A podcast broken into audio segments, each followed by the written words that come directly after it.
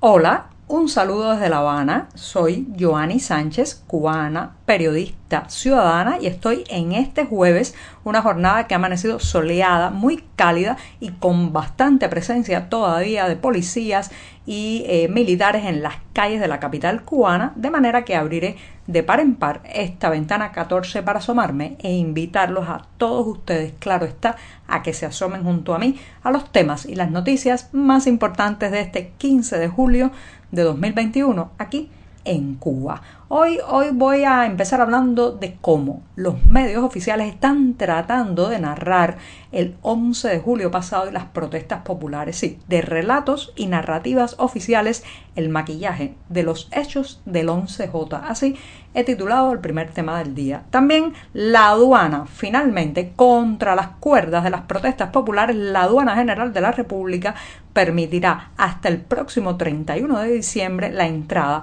de medicamentos, alimentos y productos de aseo sin límites. La pregunta resulta, ¿es suficiente? Mientras tanto, Internet y también los mensajes de solo texto de la telefonía celular siguen bajo las tijeras de la censura. Ya les contaré los detalles. Y por último, recomendarles una película rusa que inquietantemente nos recuerda esta situación. Queridos camaradas, un filme que nos habla desde el pasado. Dicho esto, presentados los titulares, ahora sí voy a retomar la tradición de este programa de servirme el cafecito informativo.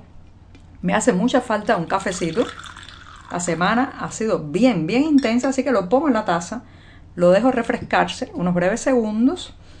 y voy a comenzar con el primer tema que ya les comentaba que tiene que ver con la narrativa. Sí, señoras y señores, los autoritarismos, los sistemas totalitarios tienen eh, en, la, como en la mira, como principal objetivo muchas veces la narrativa, el relato de la realidad, hasta el punto de que muchos de estos sistemas, por un lado va la vida, por un lado va la existencia real y física y por otra, muy diferente, la narrativa, el relato, los titulares de la prensa, lo que se comenta en los medios. Y eso, claro está, pues eh, está esa maquinaria de, digamos, de maquillaje, de teatro, de atrezo, de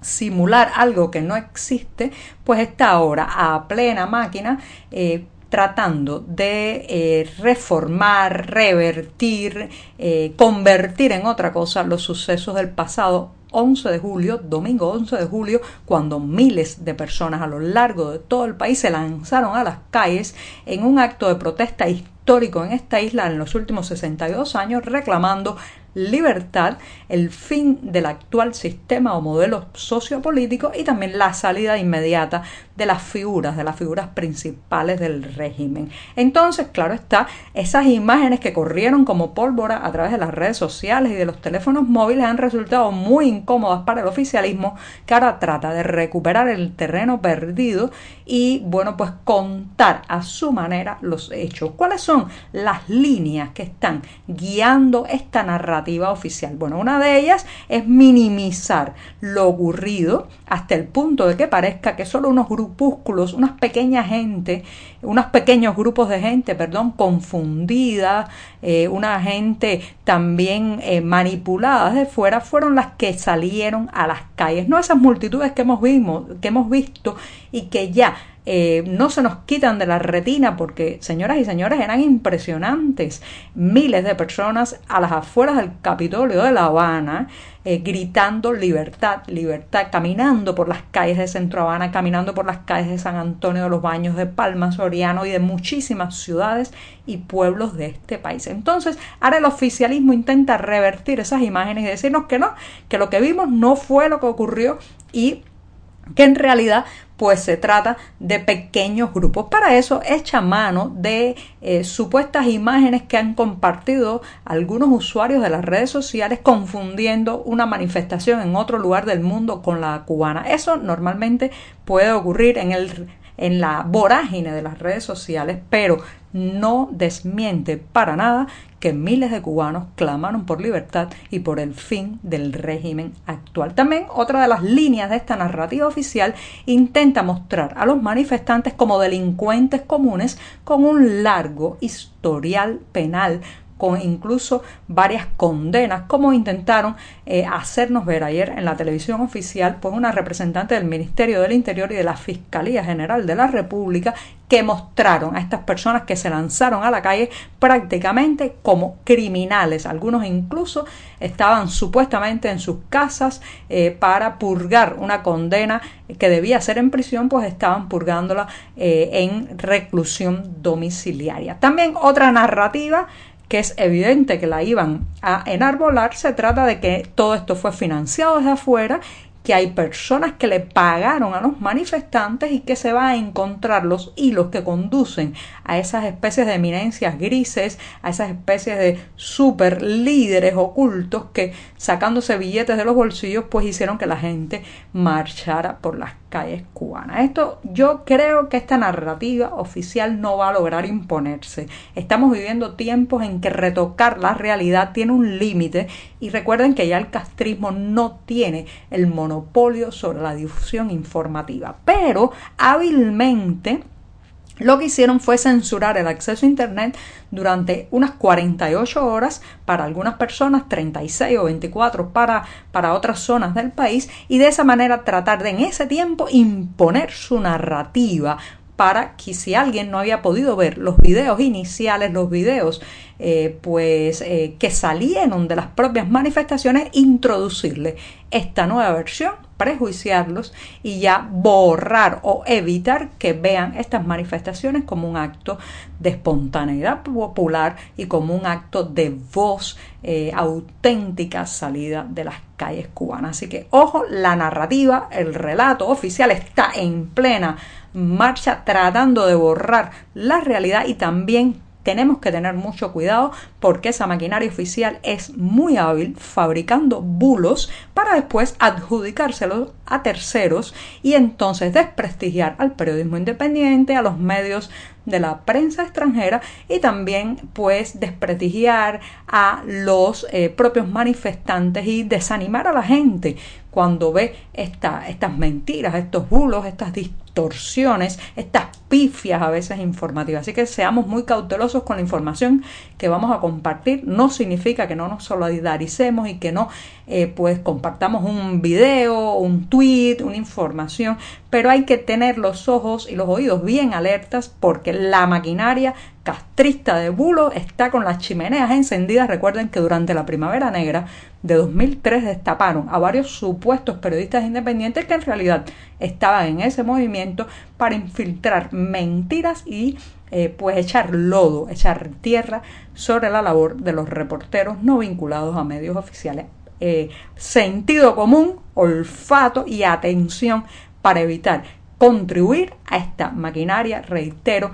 que intenta imponer un relato oficial sobre unos sucesos que tienen una narrativa clara y la narrativa es el pueblo de Cuba dijo basta. Bueno, me extendí un poco el primer tema, me voy a dar al primer sorbito del día, revuelvo, hago el chin chin con la cucharita me tomo rápidamente este buchito y me voy con un una segunda cuestión. La aduana general de la República de Cuba, una de las entidades más aborrecidas, señoras y señores, por los cubanos, junto a la empresa de telecomunicaciones de Cuba, de Texas, y el Ministerio del Interior y la Seguridad del Estado, es sin duda la aduana por sus constantes confiscaciones, limitaciones, absurdas restricciones para importar productos básicos y necesarios en este país. Bueno, contra las cuerdas de las protestas, eh, contra las cuerdas de la presión eh, popular, el régimen cubano ha abierto o ha lanzado más bien una migaja eh, de apertura y se trata de permitir hasta el próximo 31 de diciembre que entren a la isla a través de viajeros eh, eh, personales, o sea, en el equipaje de los viajeros y de los propios residentes en Cuba que viajen y regresen, eh, todos los alimentos, los productos de aseo y los medicamentos que quieran traer, sin límites de acceso de entrada por parte de la aduana hasta, reitero, el 31 de diciembre. Esto, por un lado, voy a hacer la lectura de que esto es